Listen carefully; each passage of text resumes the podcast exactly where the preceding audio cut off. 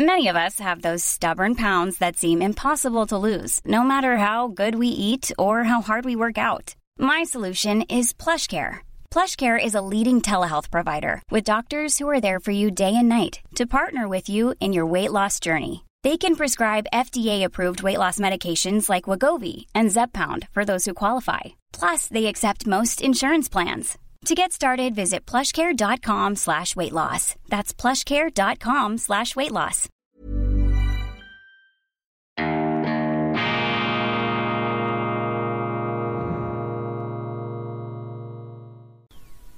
Grüezi miteinander. Einen wunderschönen, beschwingten Morgen, meine sehr verehrten Damen und Herren. Ich darf Sie herzlichst begrüßen bei Weltwoche Daily. Die andere Sicht, die 360-Grad-Sicht, unabhängig, kritisch, gut gelaunt am Donnerstag, dem 19. Mai 2022. Bleiben Sie unbedingt bis zum Schluss dran. Wir haben eine Fangopackung an interessanten Informationen, ein Füllhorn, das wir da aufbereitet haben. Es läuft so viel und das meiste läuft in die falsche Richtung.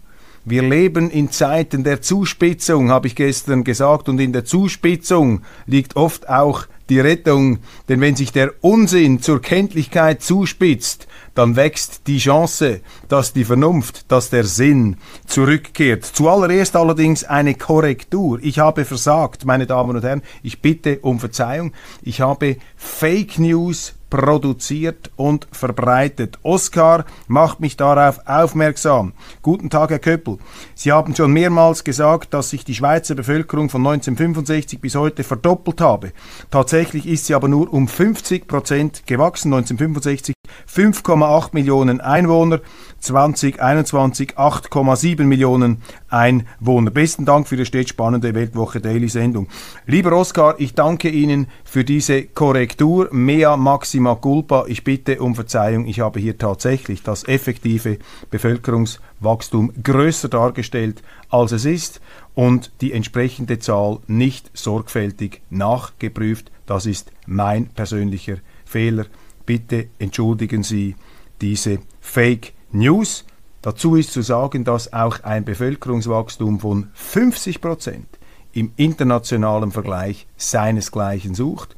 Ich stelle mir vor, wir können das mal nachschauen, dass in afrikanischen Gebieten ein Bevölkerungswachstum dieses oder noch größeren Ausmaßes stattfindet. In einer Schweiz, in einem Kleinstaat mit begrenztem Raum, hat dieses Bevölkerungswachstum in gewissen Gegenden geradezu klaustrophobische Auswirkungen entfacht, eine Zersiedelung, eine Übersiedelung, eine Verdichtung, die den Charakter früherer, fast ländlich wirkender Wohngebiete komplett verändert hat, wenn ich zurückdenke an die Stadt, in der ich aufgewachsen bin, Kloten, zum Teil nicht mehr wieder zu erkennen. Und das ist eine Frage nicht des entweder oder, sondern des Ausmaßes. Das ist hier die Thematik. Es kommt auf die Dosis an der Migration und die Schweiz hat definitiv eine Überdosis bekommen, aber ich habe das übertrieben in der Darstellung.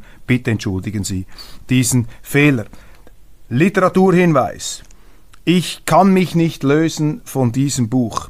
Günter Stöckel, Russische Geschichte, Kröner Verlag. Ein Klassiker geschrieben, ursprünglich, glaube ich, die Erstausgabe in den 60er Jahren, dann aufdatiert 1997, ein Standardwerk der Geschichtsschreibung. Günter Stöckel war lange Ordinarius, mittlerweile ist er gestorben, er war Jahrgang 1916, er war Ordinarius an der Universität Köln und hat hier ein auch glänzend formuliertes äh, Buch, ein Standardwerk über die russische Geschichte verfasst. Ich bin erst am Anfang, aber ich freue mich schon, wenn ich wieder die Zeit finde, um hier weiterzulesen, weil es eben auch ein Lesegenuss ist. Günter Stöckel, russische Geschichte. Und wissen Sie, was das ganz Interessante ist? Wissen Sie, warum die Russen Russen heißen? Warum Russland Russland heißt? Das kommt von der Kiewer Rus. Das sind die Urrussen gewissermaßen. Und diese Kiewer Rus, das war ein Fürstentum, eine Art Herrschaftsorganisation, nicht ein Staat im modernen Sinne, das ist im Mittelalter, im 9. Jahrhundert nach Christus entstanden in diesen Gebieten, die von Finnen und von ostslawischen Stämmen besiedelt waren, in der heutigen Ukraine, nicht wahr, in Novgorod, dann in äh, Kiew, in anderen Städten in der Ukraine. Und die Russ, das ist eben hochinteressant, das kommt vom, vom finnischen Wort Ruotsi. Und die Finnen lebten da in den Wäldern und an den Flüssen und haben diesen Begriff mitgeprägt. Und die Russ, die Ruotsi, das waren die Schweden, die Varäger, wie es heißt. Also die Russ sind eigentlich die Schweden und das Russland das ist das Schwedenland. Hochinteressant, eine etymologische Einstiegsstudie, sehr, sehr sorgfältig hergeleitet und ganz eng auch an den Quellen. Trotzdem sehr lesbar, für alle, die sich interessieren, kann ich Ihnen das nur empfehlen. Und viel von dem, was er beschreibt, bereits auf den ersten Seiten, ersten 50, 60, 70 Seiten, das nimmt schon und erklärt schon heutige Konfliktkonstellationen, zum Beispiel das Nation Building, das, äh, die Nationenbildung in diesem Raum der heutigen Ukraine, Weißrussland, Großrussland, dass da gleichsam drei Nationen schon im Mittelalter entstanden sind, dass diese Kiewer Russ, dieses russische, dieses embryonale Russland des Mittelalters ist ja dann zertrümmert worden von den Tataren, nicht wahr, von den asiatischen Steppenhorden, die dort äh, diese Herrschaft der Rus beendet haben. Die haben sich dann verflüchtigt. Die einen lebten unter dieser tatarischen Dominanz. Dann in Moskau hat sich dann sozusagen eine Moskauer Rus das Großrussentum herausgebildet. Daneben gab es eben die Weißruthenen, das sind die Weißrussen und die Ukrainer. Und da haben sich also schon sehr früh nationale Eigenbewusstheiten herausgebildet, die in der Geschichte nie verloren gegangen sind. Ungeachtet dessen, dass die Ukraine dann später als Gebiet, als äh, Staat, als Sowjetrepublik ebenfalls Teil des russischen Herrschaftsbereichs war. Hochinteressant und eben auch heute noch sehr, sehr virulent. Ich werde auf dieses Thema zurückkommen. Der nächste Hinweis, ebenfalls große Freude, die neue Weltwoche kommt heraus am Donnerstag. Sie liegt dann äh, in ihrem Briefkasten an den Kiosken mit einem zündenden Cover, wie ich meine. Die Kriegstreiber, eine Fotomontage die wir gestaltet haben, unsere Kollegen in der Grafik, in der Produktion. Hier sind bekannte Schweizer Politiker drauf. Wen sehe ich, wen sehe ich da? Thierry Burkhardt, dann natürlich Irene Kählin, Gerhard Pfister, auch unsere Tiana Moser von den Grünliberalen, Tim Guldimann, der Altbotschafter da mit modischem Bäre, Peter Wanner, der Verleger der Aargauer Zeitung, ein finsterer ähm, Militaristenblick, den er uns da entgegenwirft. Auch Kaspar Villiger, der Altbundesrat der FDP, der in Artikeln geradezu zur Konfrontation mit den Nichtdemokratien des Ostens aufruft. Ein Artikel über die Kriegstreiber von Bern, Büromilizionäre im Kampf gegen Russland und die Neutralität. Ein ganz großes Thema natürlich diese Aufweichung eherner Traditionsbestände im Bundeshaus. Dann ein anderer Höhepunkt, komplettes Kontrastprogramm, Walter Rathenau. Industrieller, Schriftsteller, Politiker, ein deutsches Schicksal, geschrieben vom Jahrhundert-Schriftsteller Stefan Zweig. Das ist natürlich ein Artikel, der aus den ähm, Schatzkammern der Literatur hervorgehoben wurde. Stefan Zweig, ich wusste das gar nicht, hat einen fantastischen Porträttext über Walter Rathenau geschrieben. Walter Rathenau, eine prägende Persönlichkeit Deutschlands zu Beginn des 20. Jahrhunderts, der Sohn von Emil Rathenau, dem Gründer der Industriefirma des Industriekonzerns AEG in Berlin. Er lebte in einer wunderschönen Villa, Walter Rathenau an der ähm, Königsallee in Grunewald in Berlin. Das Haus steht heute, nicht, heute noch, da ist ein Wirtschaftsverlag drin, war am Rande meiner früheren Joggingstrecken, wenn ich jeweils in Berlin zugange war. Und dieser Walter Rathenau, eine wirklich ganz eminente Figur als Financier, als Bankier, dann auch als Organisator der Kriegs, der staatlichen Kriegsindustrie im Ersten Weltkrieg und auch nach dem Ersten Weltkrieg, nach dem Zusammenbruch, hat er sich zur Verfügung stell, gestellt, um Deutschland zu helfen. Er hat den Vertrag mit unterzeichnet von Rapallo, als äh, die Deutschen und die Russen eine Zusammenarbeit ähm, beschlossen haben, wurde kurz darauf von Rechtsextremen umgebracht, unweit seines Wohnsitzes. Walter Rathenau auch eine Persönlichkeit jüdischen Glaubens in Deutschland, der sich immer dafür eingesetzt hat, dass diese großartige Symbiose zwischen den jüdischen Deutschen und den Deutschen zur Blüte gebracht wird. Und die ganz große Tragödie natürlich, dass das alles nachher durch die Nationalsozialisten zerschlagen, zertrümmert, in einem Blutbad versenkt wurde. Walter Rathenau, vor bald 100 Jahren, im Juni 1922, wurde er ermordet und aus diesem Anlass, 100 Jahre Todestag, ähm, erinnern wir an diese ganz herausragende Persönlichkeit mit einem ganz herausragenden Text von Stefan Zweig. Der Freie Westen im Kontrollwahn, Gesundheitsdiktatur, Finanzüberwachung, Zensur. Beat Gigi legt den Westen auf den Seziertisch und das Elektronenmikroskop. Er beschäftigt, beschäftigt sich auch mit diesen neuen Bestrebungen der WHO, der Weltgesundheitsbehörde, die sich da ganz neue Machtbefugnisse anheischig macht die sich ähm, ermächtigt, in Staaten gerade, geradezu hineinregieren zu können, eine Behörde des internationalen Ausnahmezustands. Wir lesen immer mehr von äh, datenmäßiger Überwachung und Erfassung der Bürger nach dem chinesischen Vorbild. Wir kritisieren zwar laufend die Chinesen und merken gar nicht, dass wir selber zu Chinesen werden, was diese soziale Kontrolle angeht. Ein ebenfalls sehr wichtiger Artikel und ich glaube, wir sind ziemlich die Ersten, die da ähm, in den Medien äh, jetzt etwas im, äh, wir gehören ja auch noch im weitesten Sinn zum Medien Mainstream, zu den traditionellen schweizerischen Medien, aber wir sind eben nicht Mainstream, wir sind innerhalb des Mainstreams nicht Mainstream und äh, ich glaube, wir sind da ziemlich die Ersten, die auf diese Phänomene und Fehlentwicklungen hinweisen. Patriarch Kyrill ein äh, Porträt des obersten Gralshüters der orthodoxen Kirche und das komplexe Beziehungsgeflecht zwischen Putin und der äh, orthodoxen russischen Kirche. Romy Schneider, auch eine große ähm, Frau, eine große Persönlichkeit. Matthias Matusek erinnert daran. Baudelaire, der äh, bedeutende französische Schriftsteller und auch Globi die Schweizer Comicfigur spielt eine Rolle und diese Abfolge Patriarch Kili, Romy Schneider, Baudelaire und Globi, das gibt's nur in der Weltwoche.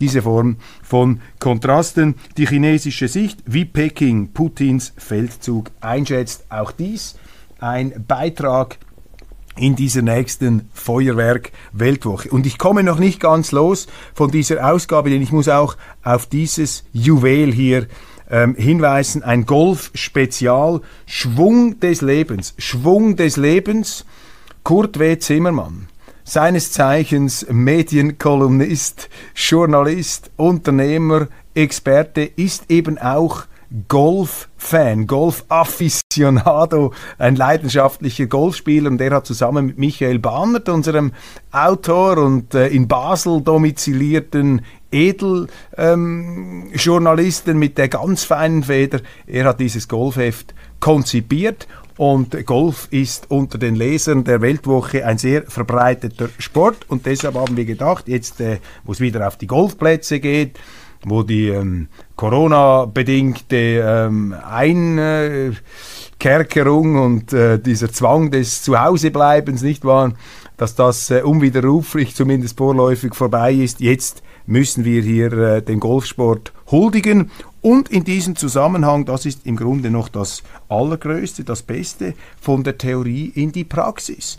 Am 23. Juni organisiert die Weltwoche auf dem preisgekrönten Golfplatz von Andermatt, einem der schönsten des Landes, ein Golfturnier. Sie, meine sehr verehrten Damen und Herren, unsere Leser, Abonnenten der Weltwoche, aber auch Sie, die Zuschauer von Weltwoche Daily, Sie haben die Gelegenheit, der Golfbegeisterung in freundschaftlicher Weltwoche-Atmosphäre zu frönen. Am Abend findet ein Bankett mit Siegerehrung in der wunderschönen Library in der Bibliothek des Jedi Hotels. Das ist ein großartiges Hotel, meine Damen und Herren, in Andermatt statt, mit Übernachtungsarrangements zu Sonderkonditionen. Ich werde selber auch vor Ort sein. Ich bin kein begnadeter Golfspieler. Ich ich war Landhockeyspieler, ich habe den Schwung des Lebens drauf, aber mit den Golfbällen kenne ich mich noch nicht so genau aus. Schauen Sie da in der Weltwoche nach. Wir werden diese Informationen auch auf der Homepage bringen, dass Sie sehen, wie Sie sich anmelden können. Der Platz ist begrenzt. Wir machen da keine Massenveranstaltung, sondern schön äh, ausgewählt, überschaubar, dass man auch miteinander ins Gespräch kommt. Aber bitte melden Sie sich an, gönnen Sie sich diesen Golftag am 23. Juni in Andermatt mit Kurt W. Zimmermann, mit Mischa Bahnert. Meine Wenigkeit ist auch dabei. Ich bin der definitive Golftheoretiker. Ich halte sehr mit dem Tennis. Es würde mich sehr, sehr freuen, wenn Sie dort dabei sind. Nun ähm, steigen wir ein in die Nachrichten. Es gibt viel zu besprechen. Häufung von Burnouts im Bundesamt für Gesundheit. Hochinteressant.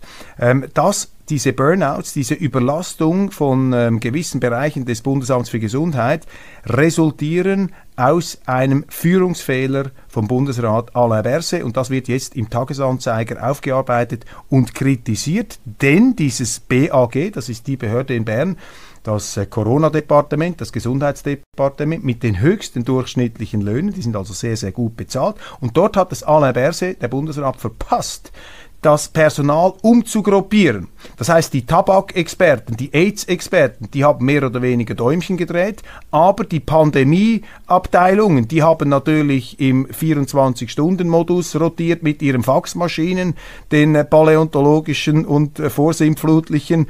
Und aus dieser Überlastung, die eine selbstverursachte Überlastung ist, sind nun diese Burnouts hervorgegangen. Die sind ein Indiz für die nicht sachgemäße Personalführung des obersten Verantwortlichen. Das wird jetzt ähm, ähm, beanstandet hier in den Medien beim Tagesanzeiger. Alain Berset hat bereits eine Untersuchung angekündigt. Da wird dann bereits die nächste unglückliche Übung angebahnt, denn er möchte, dass sich das Departement selber untersucht. Da haben sie natürlich keine Unabhängigkeit mehr, aber es hat jetzt doch auch eine parlamentarische Gruppe diese Missstände genauer angeschaut. Aber einfach wieder bezeichnend, wenn der Bundesrat eine Untersuchung machen will, dann sagt er, ja gut, das untersuchen wir selber. Und wissen Sie, wenn Sie sich selber untersuchen, dann bestimmen Sie, was das Resultat ist. Das ist nicht das, was wir von einer unabhängigen, natürlich auch erkenntnisgeleiteten und ehrlichen und wirklichkeitsgetreuen Untersuchung erwarten. Erste Soldaten verlassen Mariupol und gehen in russische Gefangenschaft. Interessant, im Tagesanzeiger auf der Titelseite von gestern steht keine Zeile, dass die Russen Mariupol, diesen wichtigen strategischen Hafen, erobert haben nach langen Kämpfen. Dort ist auch das äh, berüchtigte Azov-Regiment hervorgegangen aus ähm, ja, etwas auch schummrigen Gefilden mit rechtsextremistischer Vergangenheit, geradezu Nazi-Vergangenheit. Da sind auch äh, Leute mit diesen Wolfsangeln zu beobachten, mit diesen ehemaligen SS-Emblemen. Das ist nicht das Ganze, man muss das auch irgendwie differenziert anschauen, aber diese Schlacht um Mariupol, um diesen wichtigen Hafen, äh, ist von Russland gewonnen worden. Und hier setzt eben das Misstrauen vieler Leute ein. Wenn Sie die Zeitungen aufschlagen, wenn Sie die Nachrichten anschauen, dann hören und lesen Sie nur von den ukrainischen Erfolgen. Sie lesen von den ähm, gewaltigen Verlusten der Russen, dass sie da einen General nach dem anderen abschreiben müssen. Aber man muss auch sehen, dass die Ukrainer ebenfalls massive Verluste haben. Und jeder Verlust ist hier eine Tragödie. Ich habe gestern darüber gesprochen. Das sind alles Menschen, diese Soldaten. Sowohl die Ukrainer, aber eben auch die, die Russen. Das sind Söhne und Väter. Und wenn ich da etwas in diese Waffenbegeisterung hineinhorche, die da im Westen frenetisch geradezu ähm, äh, sich hochschaukelnd gefeiert wird, dann habe ich immer den Eindruck, dass diese Leute gar nicht so recht realisieren, was mit diesen Waffen passiert. Diese Waffen töten Menschen. Und je mehr Waffen sie in ein Land hineinpumpen, desto mehr Tote wird es unweigerlich geben. Und da staune ich schon, dass ausgerechnet die Politiker, die sich als besonders sensibel, empfindsam, menschenrechtlich orientiert, Bäume umarmend. Here's a cool fact. A crocodile can't stick out its tongue. Another cool fact. You can get short term health insurance for a month or just under a year in some states. United Healthcare short term insurance plans are designed for people who are between jobs, coming off their parents' plan, or turning a side hustle into a full time gig. Underwritten by Golden Rule Insurance Company, they offer flexible, budget friendly coverage with access to a nationwide network of doctors and hospitals. Get more cool facts about United Healthcare short term plans at uh1.com. Hiring for your small business? If you're not looking for professionals on LinkedIn, you're looking in the wrong place. That's like looking for your car keys in a fish tank. LinkedIn helps you hire professionals you can't find anywhere else, even those who aren't actively searching for a new job but might be open to the perfect role. In a given month, over 70% of LinkedIn users don't even visit other leading job sites. So start looking in the right place. With LinkedIn, you can hire professionals like a professional. Post your free job on linkedin.com slash people today. Für den Humanismus immer wieder ins Zeug gelegt haben, dass die heute zu oberst auf den Barrikaden stehen. Viele Schweizer Familien leben nur knapp über der Armutsgrenze. Caritas-Studie, auch interessant. Die Caritas ist ja eine Organisation, die herausfinden muss, dass die Armut ein großes Problem ist in der Schweiz. Also die Caritas hat ein direktes Interesse daran, Armut in der Schweiz zu diagnostizieren. Denn wenn sie die Armut nicht mehr diagnostiziert, dann braucht es die Caritas nicht mehr. Das ist wie bei den Gleichstellungsbüros. Die Gleichstellungsbüros werden nie zum Schluss kommen, dass es gleichgestellte Geschlechter gibt, weil wenn es das gäbe, dann braucht es ja die Gleichstellungsbüros nicht. Also werden diese Gleichstellungsbüros immer herausfinden, dass die Gleichstellung noch nicht realisiert ist. Und Caritas wird jedes Jahr eine mit Bundesgeldern üppig dotierte Studie veröffentlichen, in der das Armutsproblem in den krassesten Farben hier äh, vorgeführt werden äh, darf. Diese Armutsstudie, da habe ich sowieso meine Vorbehalte. Ich glaube, es ist nicht ähm, wesentlich und nicht ähm, besonders ähm, erhellend äh, herauszufinden, wie viele Leute unter einem bestimmten Durchschnittswert des Einkommens leben, weil diese Durchschnittswerte äh, variieren ja. In einer besonders reichen Gesellschaft sind die Armen eben auch reich und in einer ärmeren Gesellschaft sind die Armen viel ärmer. Diese Durchschnittswerte spielen nicht so eine bedeutende Rolle. Viel interessanter ist herauszufinden, wer dann wirklich ganz konkret bei den Ärmsten lebt. In dieser äh, Schachtel, in dieser Schublade ist der Armen, in diesem Untersuchungsbereich. Und da muss man untersuchen, ob die Leute ganz konkret, die Personen, wenn sie zum Beispiel im Abstand von zehn Jahren messen, ob immer noch die gleichen Leute in dieser Armutsschublade drin sind oder ob die es geschafft haben, sich aus eigener Kraft und auch durch vielleicht unterstützende sozialstaatliche Maßnahmen aus dieser Armut emporzuarbeiten. Die soziale Mobilität, dass sie Leute haben in jeder Gesellschaft, die einkommensmäßig, vermögensmäßig unten sind. Das ist äh, selbstverständlich, das ist überhaupt nichts äh, Spektakuläres. Entscheidend ist aber zu sehen, ob ihre Gesellschaft soziale Mobilität zulässt, also die Befunde. Die Schweiz hat ein riesiges Armutsproblem, weil es einfach auch Leute gibt, die nicht so reich sind. Das greift zu kurz. Sie müssen immer wieder zeigen können, ist hier der soziale Aufstieg möglich. Noch ein Stichwort zu dieser äh, ganzen Armutsgeschichte. Da hat der Tagesanzeiger das Schicksal einer 46-jährigen Marilia S aufgezeichnet. Sie habe ein Leben lang gearbeitet und knapp über dem Existenzminimum gelebt. Als sie den Job verliert, kann sie ihre Rechnungen nicht mehr zahlen. So geht es erstaunlich vielen Menschen in der Schweiz. Marilia S. ist eine Portugiesin. Die Portugiesen gehören in der Schweiz zu jenen Personengruppen mit dem höchsten Arbeitslosenrisiko. Portugiesen sind in großer Zahl in die Schweiz gekommen, auch dann noch, als wir bereits sehr, sehr viele portugiesische Arbeitslose in der Schweiz hatten. Und hier muss man sich natürlich die Frage stellen, mit wie vielen Zuwanderern aus ganz Europa, aus der ganzen Welt, jetzt haben wir faktisch noch die Personenfreizügigkeit mit der Ukraine, mit wie vielen Menschen will die Schweiz eigentlich ihren Wohlstand teilen und kann sie ihren Wohlstand teilen? Und das ist natürlich auch ein Problem der Zuwanderung, dass Leute, die offensichtlich nicht qualifiziert genug sind, um sich hier im Arbeitsmarkt zu behaupten, dass die in größter Zahl über die Personenfreizügigkeit in die Schweiz kommen und auch in der Schweiz bleiben, denn die Sozialleistungen sind besser ausgestattet. Denn Marilia S. geht ja nicht nach Hause nach Portugal, weil sie hier ähm, arbeitsmäßig, sozialstaatsmäßig besser versorgt ist. Nun, das ist kein generell kritisches Urteil über die Portugiesen. Die Portugiesen sind sehr, sehr tüchtige Leute. Das sind ganz hervorragende Leute. Es gibt viele ähm, wirklich also größte Leistungsträger an Portugiesen in der Schweiz. Das ist nicht das Thema. Aber es ist eben auch die Personengruppe mit einem hohen Arbeitslosen. Risiko mit einer hohen Arbeitslosenquote. Und das ist hier ganz wichtig zu berücksichtigen bei der Zuwanderung. Ähm, jedes Land muss sich diese Frage stellen, haben wir eine Zuwanderung in die Produktivität, in den Arbeitsmarkt oder haben wir eine Zuwanderung in die Sozialsysteme, in die Arbeitslosenkasse, in die Gefängnisse? Auch das ist in der Schweiz ein Faktum. Ich lese in diesem Artikel, dass die Tochter von Marilia S.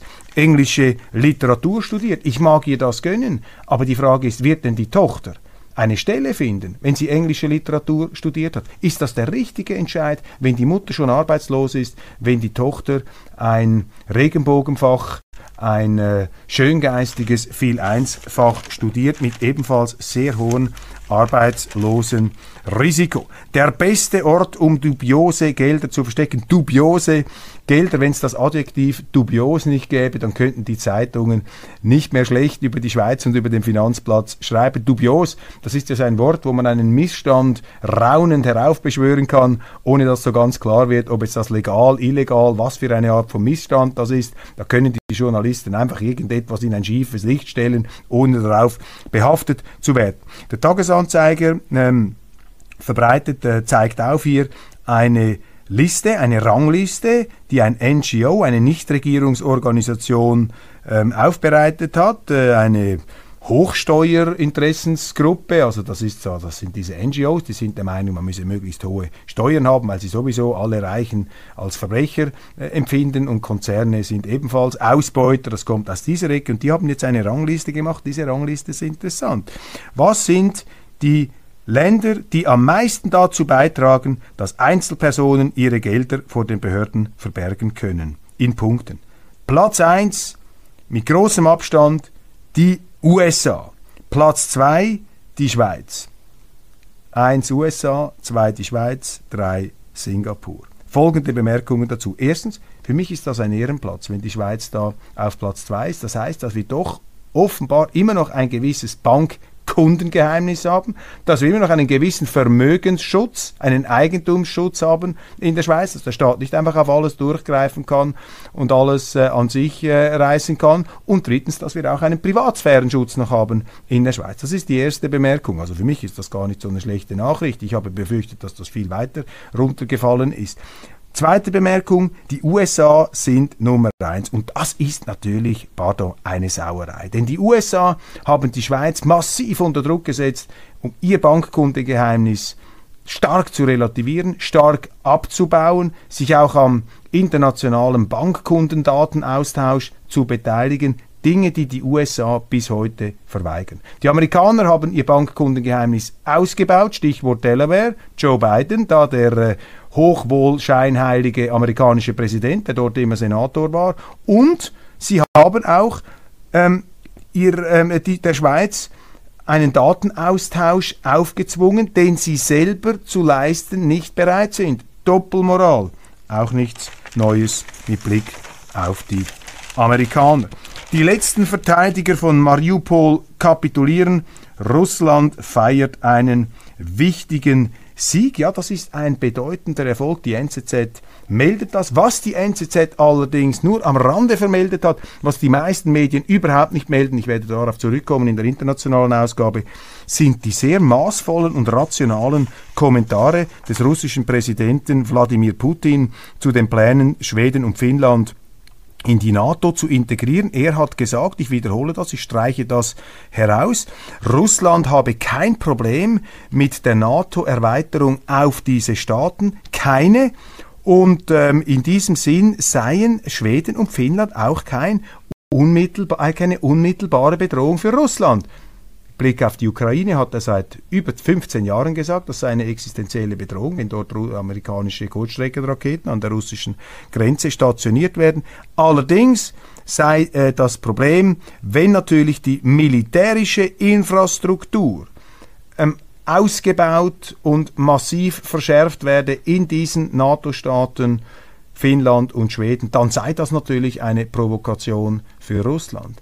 Das heißt, dass Putin, so seine Worte, es zu akzeptieren scheint, wenn Finnland und Schweden sich aus Selbstverteidigungsgründen in dieses NATO-Bündnis begeben, Putin hat immer wieder gesagt, gegen die NATO führt er keinen Krieg, da gäbe es dann auch eine Beistandspflicht, das wäre Wahnsinn. Also wenn man Russland in den Untergang treiben will, muss man ihnen empfehlen, gegen die NATO Krieg zu führen. Also die defensive Seite, die Verteidigungs-, die Sicherheitsseite, so interpretiere ich das, die akzeptiert Putin bei Schweden und bei Finnland. Er möchte aber nicht, dass eine Offensivkapazität durch Ausbau der militärischen Infrastruktur ähm, vielleicht auch mit Kurzstrecken, mit Mittelstreckenraketen in diesen skandinavischen Ländern stattfindet.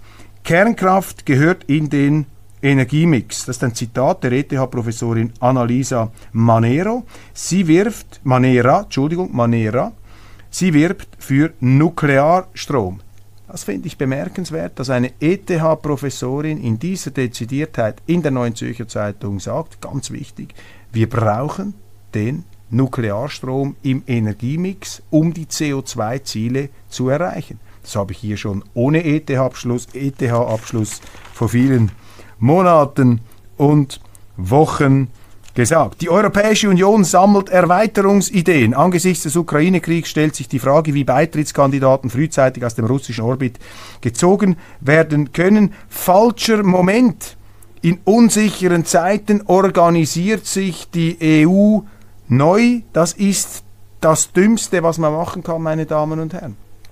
Jetzt, in dieser sehr fiebrigen, quecksilbrigen, lodernden Zeit, in diesen Zeiten der Zuspitzung, muss man nicht die EU auch noch ausbauen, um dort eine Offensivfront gegen Russland aufzubauen.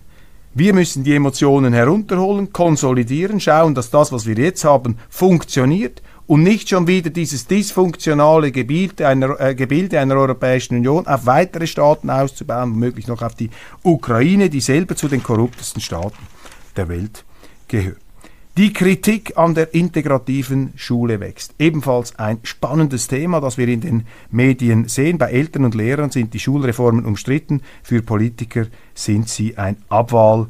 Risiko. Die integrative Schule, die Schule, in der auch behinderte Schüler in einer Großklasse integriert werden mit einem Tross von Logopäden und Sozialpädagogen, die da quasi nach dem Gleichheitsideal keine Leistungsunterschiede mehr zulassen wollen, quasi auch die Guten, die Schlechten, alles in einem Kollektiv drin. Also Sie spüren schon die geistige, die ideologische Herkunft solcher Ideen. Das ist eine Absage an das Leistungsprinzip, das Inklusionsprinzip.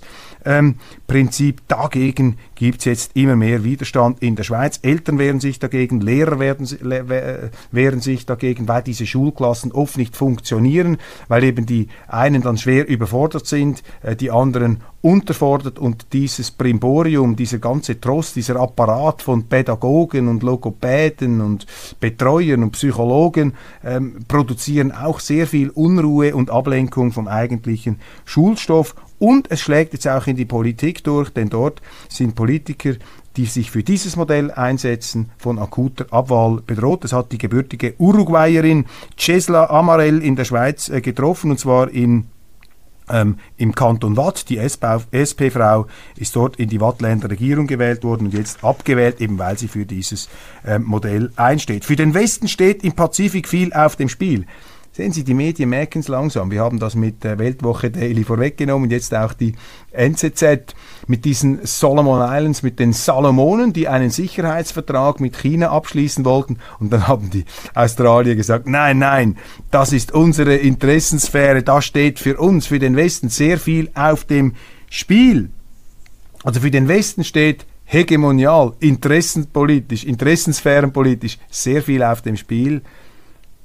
Aber für die Russen darf gar nichts auf dem Spiel stehen, wenn sie sagen, also wir wollen auch nicht, dass die NATO mit Kurzstreckenraketen in der Ukraine Präsenz markiert. Das geht dann gar nicht. Da sehen Sie auch die Doppelmoral, die leider hier in diesem Artikel überhaupt nicht ähm, charakterisiert wird. Dann ein Ärgernis, ein wirkliches Ärgernis ist der Artikel des früheren FDP-Politikers René Rinov, der Staatsrechtler Neutralität ist kein Selbstzweck. Die kriegsbezogene Neutralität ist ein Instrument, das sich an den verfassungsmäßigen Zielen der Sicherheit und Wohlfahrt messen muss und nicht an Ereignissen in der Vergangenheit. René Rinov, Professor für öffentliches Recht an der Universität Basel, emeritiert. Von 1987 bis 1999 war er im Ständerat Basel-Stadt FDP. Ja, die geschichtliche Erfahrung hat für den Professor null Wert. Also das, was in der Vergangenheit funktioniert hat, die Neutralität, die Lektionen der Geschichte, die sind für den Herrn Professor René Rinov völlig irrelevant. Und dann die komplette Irreführung. Dann wiederholt er das Märchen, um das Wort Lüge zu vermeiden, den Mythos, dass die schweizerische Neutralität ihren Sinn verloren habe, weil wir heute ja in einem freundlichen Europa mittendrin sitzen. Erstens, so freundlich ist dieses Europa gar nicht, wenn ich sehe, wie die EU unsere Banken, unsere Studenten diskriminiert, wenn ich mir immer wieder diese Töne da, diese rabiaten Töne aus Brüssel anhöre. Einer der Brüsseler ähm, äh, Botschafter in Bern wollte die Schweiz sogar auf eine Speisekarte setzen lassen. Quasi, wer bei uns nicht mitmacht, der wird gefressen. Also, ich meine, allzu freundlich finde ich das nicht, äh, was da aus der EU jeweils in Richtung Schweiz verbreitet wird. Aber Röne Rinov ist natürlich auch der Meinung, dass die Schweiz sowieso ein Auslaufmodell ist. Sie müsste sich viel näher in die EU hineinbewegen, etc. etc. Da drückt einfach seine ähm, EU-Freude, seine EU-Gläubigkeit durch. Aber dieser Punkt, dass die Schweiz ihre Neutralität aufgeben kann, weil sie ähm, in, in der EU angeblich von nur noch äh, freundlichen Staaten umzingelt sei, ist komplett falsch. Wenn man in die Geschichte hineingeht, in die Argumentationsweisen auch, äh, warum man die Neutralität gestützt hat, dann ist die Neutralität so aktuell wie nie. Aber nicht nur bezogen auf Europa, sondern bezogen auf die ganze Welt. Denn wir kommen wieder in eine Welt zurück, die etwas dem 19. Jahrhundert gleicht, wo sie verschiedene Machtblöcke haben, Großmächte, Supermächte, die ihre Einflusssphären verteidigen, die gegeneinander rivalisieren. Und zwischen diesen Blöcken, das waren früher die Nationen in Europa, muss eben die Schweiz neutral bleiben, weil die Schweiz zu klein ist, sie muss mit der ganzen Welt auskommen, sie darf sich nicht ähm, gefährden, sie muss, darf sich nicht in, in äh, Unsicherheit äh, bringen. Die Neutralität sichert da die Sicherheit, die Zurückhaltung der Regierung, sich in irgendwelche ähm, außenpolitische Abenteuer zu stürzen und die Neutralität sichert natürlich auch die Meinungsfreiheit der Bürger. Sie bekommen eben nicht vom Staat eine Meinung vorgesetzt, du musst jetzt für die Ukraine sein und gegen die Russen oder für die Russen und gegen die Ukraine. Das ist einem neutralen Staat nicht geboten. Die Neutralität ist im Interesse der Bürger, aber eben nicht im Interesse der Politiker und Röne Rinov argumentiert aus der Sicht des Politikers, des Intellektuellen und meine These lautet, Politiker, die die Neutralität relativieren, abbauen oder abschaffen wollen, die greifen nach der Macht. Denen passt eben diese Fessel der Neutralität nicht. Sie möchten auch mitmachen auf den großen Bühnen und Schlachtfeldern der Weltpolitik, um sich dort zu ähm, profilieren. Dann zitiere ich noch ähm, zwei äh, Sätze, die ein, ähm, eine üble Arroganz ausdrücken dieses Autos. Leider wurde es verpasst, die veränderte Tragweite der Neutralität der Bevölkerung zu erläutern, sodass diese weitgehend in alten Vorstellungen verhaftet blieb. Zitat Ende. Leider wurde es verpasst, die veränderte Tragweite der Neutralität der Bevölkerung zu erläutern, sodass diese weitgehend in alten Vorstellungen verhaftet blieb. Ja, die dummen Leute, man hat es ihnen nicht erklärt, sie begreifen es nicht, aber der hochintelligente Herr Professor, der hat es natürlich begriffen, aber den dummen Leuten hat man es nicht so richtig erklärt. Der Professor weiß es, aber die Leute sind zu blöd. Das ist die Überheblichkeit der politischen Klasse. Also im Prinzip müsste man jemandem, der so über die Schweizer redet, rückwirkend geradezu die Lehrerlaubnis entziehen. Das sage ich als scherzhafte Pointe, meine Damen und Herren. Es gibt da draußen ja so ein paar Inquisitoren, die mich noch so gerne beim Wort nehmen. Und dann nochmals eine Fake News. Auch in der aktuellen Bundesverfassung von 1999 figuriert die Neutralität nicht unter den außenpolitischen Zielen. Was heißt denn das jetzt wieder? Die Neutralität hat Verfassungsrang. Herr Staatsprofessor, Herr Staatsrechtsprofessor Rinov, sie ist in zwei Verfassungsartikeln als verbindlicher Auftrag an die Bundesversammlung, an den Bundesrat ähm, drin drin, verankert, verbrieft. Das heißt, das Parlament, Ständerat, Nationalrat und der Bundesrat sind gehalten, sind verpflichtet zur Wahrung der inneren und äußeren Sicherheit der Schweiz, die Neutralität zu wahren, zu gewährleisten. Sicherzustellen. Also unglaublich, die NZZ außer Rand und Band, die Liberalen außer Rand und Band, dann geht es gleich weiter, Schweiz und NATO, dann plädiert da der Militärexperte äh, für eine noch stärkere NATO-Anbindung der Schweiz. Auch das ist eine ähm, tranchenweise Zersäbelung der Neutralität, meine Damen und Herren. Und schließlich, das passt dann auch noch ins Bild, EU-Beitritt der Ukraine, der schrittweise Weg hat bessere Chancen. Also die NZZ ist auch dafür, dass die Ukraine in die NATO, äh, Entschuldigung, in die EU hineinwechselt, unter Missachtung letztlich der ganzen Verfahren, denn ein Staat, der so korrupt ist wie die Ukraine, der dürfte gar nie in einem derartigen kurzen Zeithorizont, auch wenn man das noch etwas streckt, in der EU aufgenommen werden. Also die NZZ hier auf ganz glitschiger Bahn unterwegs, eine Schleuderfahrt in den Abgrund der äh, Wertevernichtung in unserem Land. Übrigens, da können wir gerade noch einen Text äh, zitieren.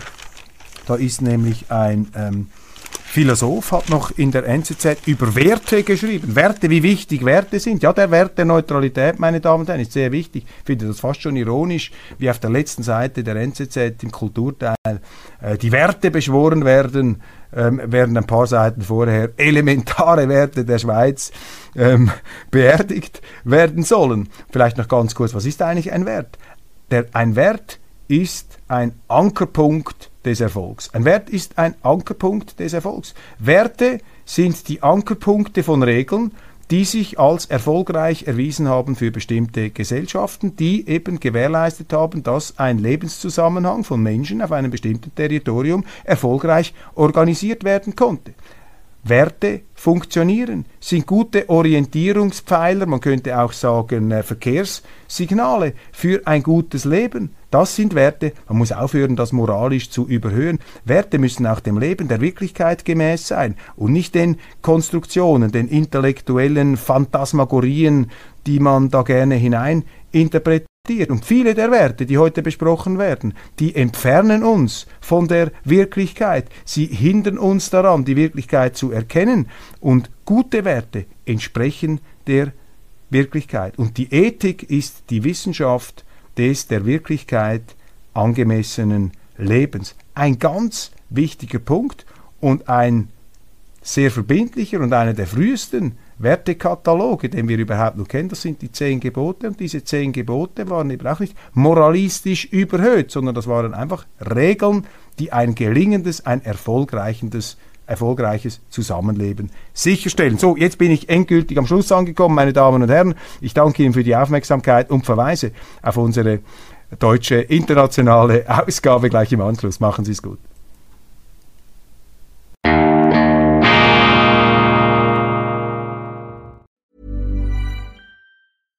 Support comes from ServiceNow, the AI platform for business transformation.